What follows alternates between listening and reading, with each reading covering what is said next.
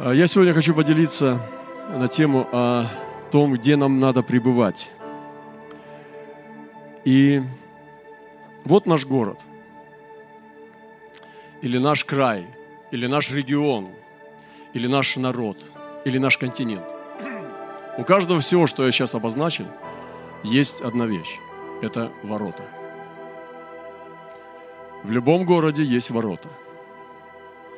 В любом регионе есть ворота. В любой стране есть ворота. В любом континенте есть ворота. Это главные места, где подаются силы небесные.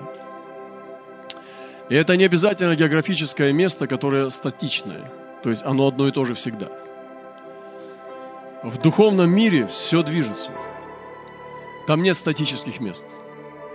Если бы мы говорили, где, врат, где рай сегодня находится, мы бы сейчас не говорили о той земле, которая сейчас находится где-то приблизительно на Ближнем Востоке. Мы бы говорили о духовном месте. И я хочу сказать, что сегодня у наших ворот города, если бы мы сегодня посмотрели на наши восточные ворота, я говорил уже, что многие пророки приезжали сюда с самых начала 90-х годов и говорили, что ваш город ворота, но они даже не знали, как он переводится.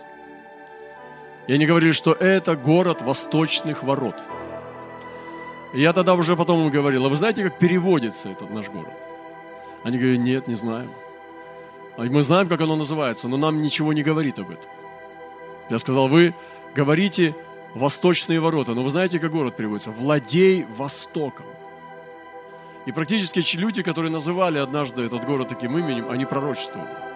Бог взял их в удел, положил им мысли, и они продолжают. Потому что всякий раз, когда мы провозглашаем наш город, мы пророчествуем ему, что Иисус владеть, владеет Востоком. На самом деле, однажды я встретился с бесом, первый раз в жизни, э, так ярко. Я шел однажды после молитвы от одной сестры старицы, бежал просто весь, аж летел на небесах. И вдруг я увидел, как э, двое людей пере, переговариваются, но их разговор был очень странный. Я остановился, чтобы послушать, и это говорили бесы друг с другом. Поскольку один был почти невменяемый, я хотел ему помочь, и когда я взял его за руки, чтобы довести, куда он хочет, я спросил его, как тебя зовут? И он стал, тогда с ним началось происходить э, что-то невероятное, непонятное, потому что он не мог ответить имя. Сейчас я уже понимаю, что он не хотел открывать свое имя.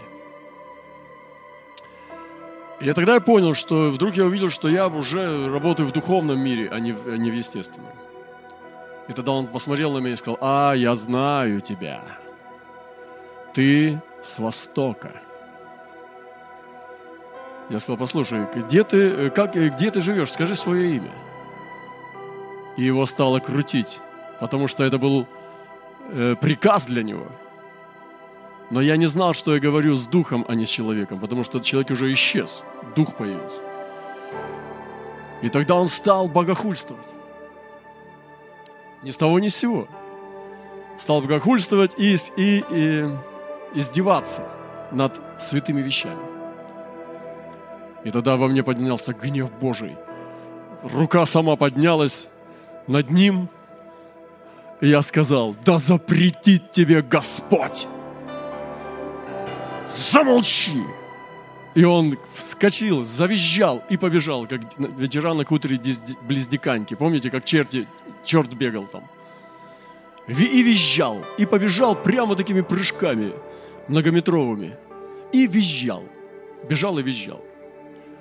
Я думаю, вот это да. Что сейчас только что было? Это мы с вами с Востока. Поэтому не пренебрегайте Восток. У современного человека слово «Восток» связано с чем-то отсталым. А слово «Запад» – ты куда? На Запад. Счастливчик. Вы знаете, европейцы уже так не думают. Сами европейцы, живущие в Европе, я много раз посещаю Европу, каждый раз по несколько раз. И сейчас тоже посещу ее скоро. А, они так не думают. Все знают пророки – что в Европе закат.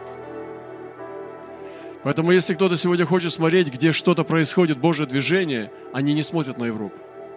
Другими словами, на Запад. Они смотрят на Восток, потому что там встает все. На Западе все западает. Оно заходит. Европа хорошо начала.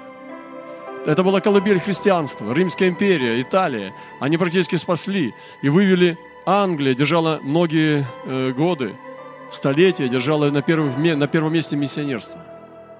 Потом Америка схватила, сейчас Корея борется за это. Э, за э, количество миссионеров посланных по всему миру. Но смотрите, Америка держала первое место, а теперь Корея. Это что за Корея? Вот эта маленькая Корея, южная тем более еще. Пол, пол, пол страны претендует на первое место по миссионерству в мире. И такую огромную державу, как Америка, суперядерную ядерную державу, она почти уже побеждает по миссионерству. Сегодня где пробуждения идут? В Африке, где есть движение настоящее Духа Святого. Умножение домашних церквей – это Индия, Малайзия. Сегодня там, сегодня в Азии, на Востоке идет движение Китай. И сегодня, если кто-то хочет понюхать запах жизни, ему надо, надо посмотреть на Восток. Поэтому поздравляю вас, вы на правильном месте находитесь. И западные ворота должны соединиться с восточными – чтобы поток благодати Божией поступал на запад, и чтобы совсем эта конечность не отмерла. Чтобы кровь, кровоток шел туда. Поэтому ворота, мы поем эту песню пророческую, ворота соединитесь, западные ворота с восточными соединитесь, чтобы был поток. Вот почему послали туда людей, сегодня там люди под нашей мантией, они просто провозглашают эти все откровения и наделяют Европу и Запад. Это их миссия – быть соединенными. Южные ворота – Наши ворота есть на южные, также и которые мы считаем на Кавказе и других местах. В Азии северные ворота – это народы коренные. Это там, где северные города наши, вдоль полярного круга. Если посмотреть сегодня на ворота нашего города, что там? Если мы сейчас в духе взяли вместе и полетели, вместе с ангелами, с пророческими духами – Потому что о них написано, есть пророческие духи, которые повинуются пророкам. Есть семь духов Божьих, которые обозревают всю землю, которые являются очами Господа. И Агнец был семью очами. Вам не кажется, что это не два глаза у было Агнца? Он пришел с семью рогами и семью очами. Так что по его лицу было семь глаз – они обозревают всю землю, это семь духов Божьих. И они расставлены таким образом, чтобы всю землю видеть насквозь, и чтобы ничто не было сокрыто, даже ад. И в аду никто не сокроется от его глаз. И вот если мы с вами сейчас взяли и полетели в духе, с открытыми глазами нашего сердца, посмотреть на наши ворота, и их облетели бы, как чайки могут это делать. Что бы мы увидели? В каком состоянии тело Христа – мы в какие-нибудь церкви хоть там увидели бы или нет? Я не уверен. И Дух Святой говорит, послушаем, что Дух говорит церквам. И вот если бы мы увидели сегодня ворота, что бы мы увидели? Кто там бодрствует? Что делает церковь Христова этого города? кто там вообще есть, какие личности присутствуют у верхов врат? Это хороший вопрос. На него могут ответить только пророки.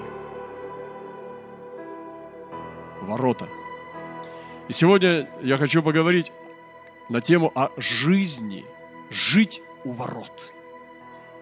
Я хочу, чтобы мое место пребывания и бытия было у ворот.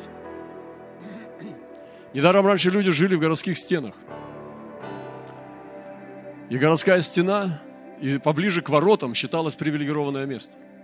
Потому что ты мог наблюдать, что входит и что выходит. У ворот есть стражи, у ворот есть верхи, у ворот есть двери, у ворот есть защита и, и рвы, мосты. То есть ворота – это очень серьезно. И у нашего города есть ворота. У нашего региона есть ворота, в которые заходит что-то и выходит что-то.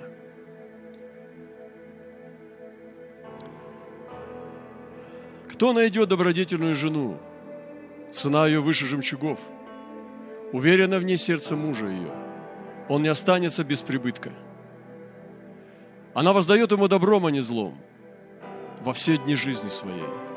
Муж ее известен у ворот, когда сидит со старейшинами земли. Вот здесь приводится пример мужа, который сидит у ворот со старейшинами. Я думаю, что это задача пастырей, задача Божьих служителей, пророков, апостолов – пребывать у ворот со старейшинами. Но жены, буквально жены, если мы говорим о личности, и жены, как церковь, если мы говорим о теле Христа, они должны быть мудрыми, потому что здесь идет речь о добродетельной жене, которая позволила мужу сидеть у ворот. Она не тянула его истериками на кухню, она не срывала ему собрание перед выступлением. Она не кидала ему палки в колеса, чтобы он занимался детьми, а не церковью. Она добродетельная жена. Для нее было важно, чтобы муж сидел не дома, а был у ворот со старейшинами.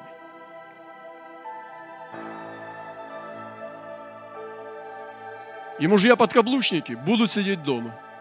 Звонишь ему в обед, а постоянно детский визг. Звонишь вечером, детский визг в трубке. Утром звонишь, то же самое. Так ты что делаешь? Ты постоянно дома сидишь, Дома, дома, Домосеткин. Пастырь Домосеткин.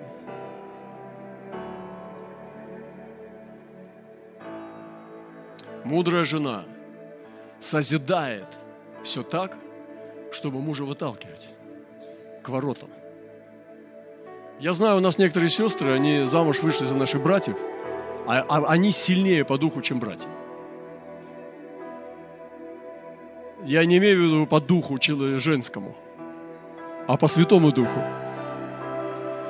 И я встречаю часто такое братство, когда ты приезжаешь, жена его толкает брат, иди, иди к братьям. Он говорит, да не хочу я уже, я и так уже брат. Иди к братьям. И она постоянно заинтересована была к братьям выталкивать. Потому что для нее важно, посмотрите, она мудрая, она смотрит в будущее, потому что для нее важно, чтобы через, когда ему будет за 45, за 50, это был диванный пузырь, у которого нет мысли в голове, он не, с ним нечем поговорить. Вообще нечем поговорить. Ну, какое-нибудь обсудить хозяйство, разве что только. Чужое или свое. Она понимает, что если он будет там с мудрыми, он будет мудрее. Вы слышите? Я знаю таких сестер, они постоянно, иди к братьям, иди к братьям, иди к братьям. Они выталкивают пину, ну я же устал, я с работы пришел. Иди к братьям. И они молодцы, они мудрые. Потому что общающийся с глупыми будет глупым, а общающийся с мудрыми будет мудрым. Поэтому эти жены, мне нравятся, они ободряют мужей сидеть у ворот. Но я хочу спросить каждого из нас, где ты обитаешь, где обитает душа твоя? И я хочу призвать тебя сегодня к воротам. Я люблю обитать у ворот. Не буду скромничать. Это мое все. Там, где выход и вход. Там, где на грани. Там, где постоянно обновление. Но там, где застой, там, где ежедневная рутина, это не про меня, это невыносимо. Это ад, а не жизнь. И если бы буквально я бы строил свой дом где-то в городе, где были бы стены и ворота, я бы, конечно, построил свой дом и ворота. Ну, прямо над верхней балкой. Нет, верхняя балка Господу. Вот в девятке. Где обитаешь ты, дорогой брат? Где обитаешь ты, дорогая жена, и куда ты тащишь своего мужа? Он у меня молодец. Он у тебя молодец. Может, он у Господа? Пусть будет молодец. А ты у него?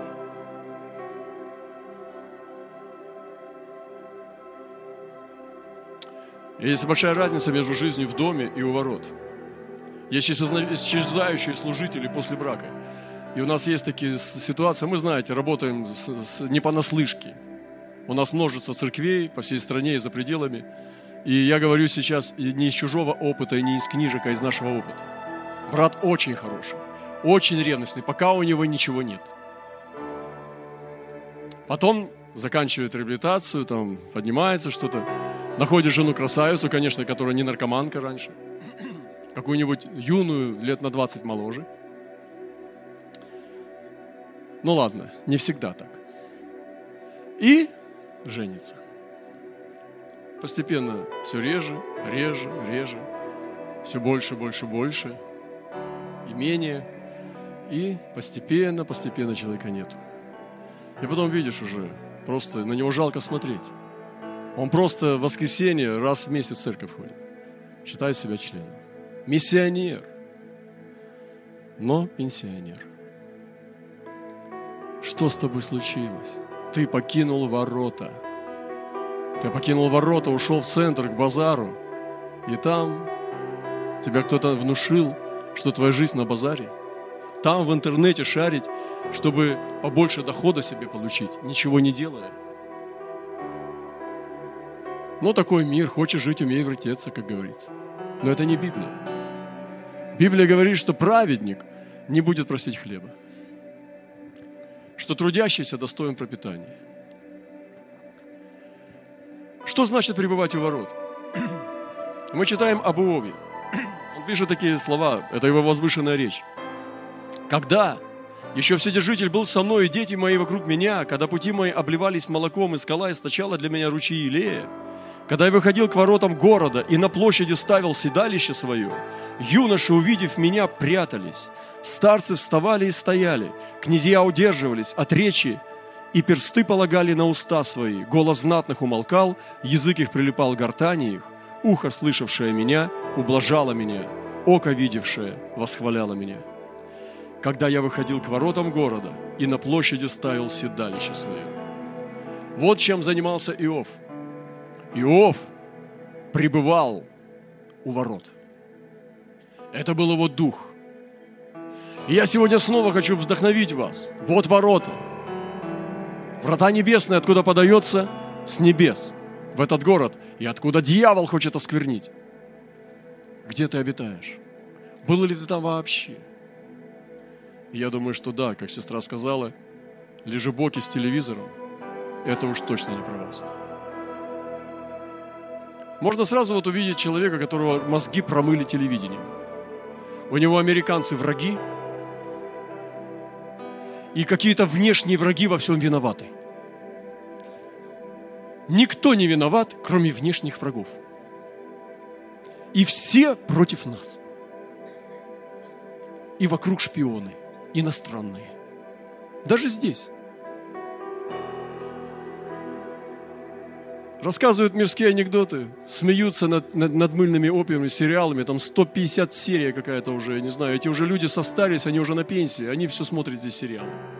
Она там играла, там какие-то папины дочки, я не знаю, уже живет где-нибудь за границей, процветает. А ты все смотришь, эти все повторы э, этих папиных дочек. Тебя обманули. Это неправда. Этого не бывало, это неправда. Это дешевая легенда базарного чтива.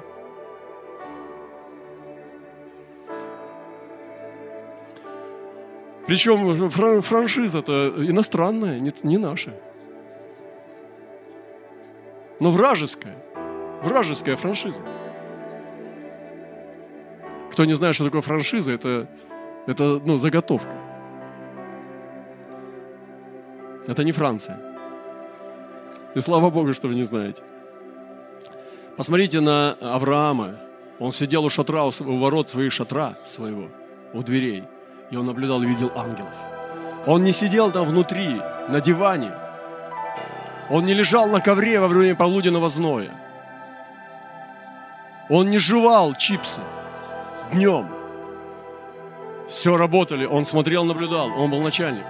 И он сидел у шатра своего дома за дверями и наблюдал горизонт. Он ждал Господа. И когда появились три фигуры, приближающиеся, он поклонился им и сказал, Господи, зайди в шатер мой. Вот что делал Авраам. Он бодрствовал у ворот. И мы должны бодрствовать у ворот. Это служение нашей церкви, бодрствовать у ворот. Был и негативный пример. Такой был человек. Авессалом. После всего Авессалом завел у себя колесницы, лошадей, 50 скороходов. Знаете, что делали его 50 скороходов? Это 50 социальных сетей. Facebook, Instagram, Twitter, там все. Подписки растут. Господи, сохрани нас от духа Весолома.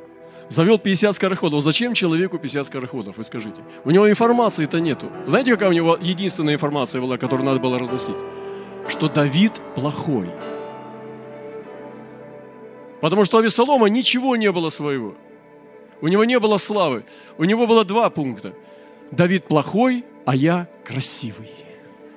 Потому что у него такой волос был, который он стриг и потом снова взвешивал все это дело. Видишь, мы знаем цифры даже, сколько волос весит. В Библии написано. Это он нам рассказал. И 50 скороходов рассказывали какую-то информацию. Зачем ему были 50 скороходов? Это же были ну, люди, которые новости несли. Это сплетники. И вставал Авесолон рано утром. Вы представляете себе, какая мотивация? Рано утром становился при дороге у ворот, и когда кто-нибудь имея тяжбу, шел к царю на суд, а Весолом подзывал его к себе и спрашивал, из какого ты города? И когда тот отвечал, из такого-то колена Израиля, раб твой, тогда говорил ему Весолом, вот дело твое доброе и справедливое, но у царя некому выслушать тебя. И говорил Весолом, о, если бы меня поставили судьей в этой земле, ко мне приходил бы всякий, кто имеет спор и тяжбу, и я бы судил его по правде. О, если бы я стал из бандитов губернатором.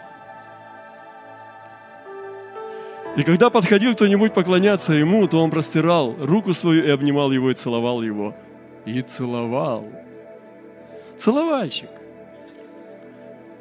Так поступал Авесолом со всяким израильтянином, приходившим на суд к царю, и вкрадывался Авесолом в сердце израильтян. К чему я это все рассказываю? Потому что есть у ворот и другие личности.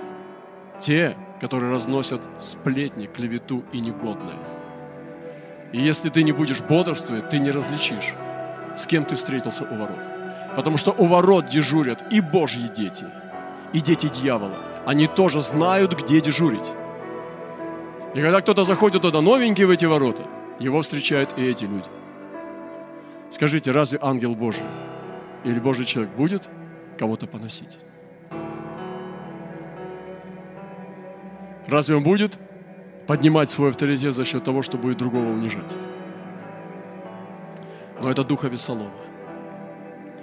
И вот сегодня церковь служащего ворот, я буду заканчивать, это церковь власти. Это Вифиль, церковь Вифиль, где врата небесные. Это церковь, через которую подаются небеса. И рабы Бога, они пребывают у ворот. Есть также врата дьявола, которые напирают на эти врата. Иисус сказал Петру, что ты получаешь ключ Царства Небесного – что свяжешь, что будет связано на небесах, что разрешишь на земле, развязано на небесах, и что врата ада не одолеют церковь, что на этом камне оставлю церковь, ты камень, и врата ада не одолеют ее. Самсон забрал ворота города, дьявольский город, нечестивый город, с ночными клубами, с гей-клубами, с гей-парадами. Самсон пришел, помазанник, взял, вырвал все эти ворота. И что сделал? Понесу туда, откуда они не смогут ее, их транспортировать. Там, где дорог нету. Занес туда на скалы по камням, затащил и бросил. И сидел снова задумчивый. И вот, что такое церковь, э, что, которая прибавит у ворот. Это служение Господу без развлечений. Это служение Господу как великая привилегия, а не нагрузка. Служение Господу – это не бремя, это привилегия. Это церковь, у которой духовное восхождение в служении восходит. Служение не падает, оно, оно идет вверх, оно возрастает. Это возрастание в лидерстве. То есть ты идешь к воротам небесным, оно, они на горе. И это возрастание в лидерстве, во влиянии. Это также новые завоевания, новые территории, новые сферы в служении. Это распри, распри, распространение пределов. Поэтому развивайся, брат и сестра. Раздвигай свои пределы.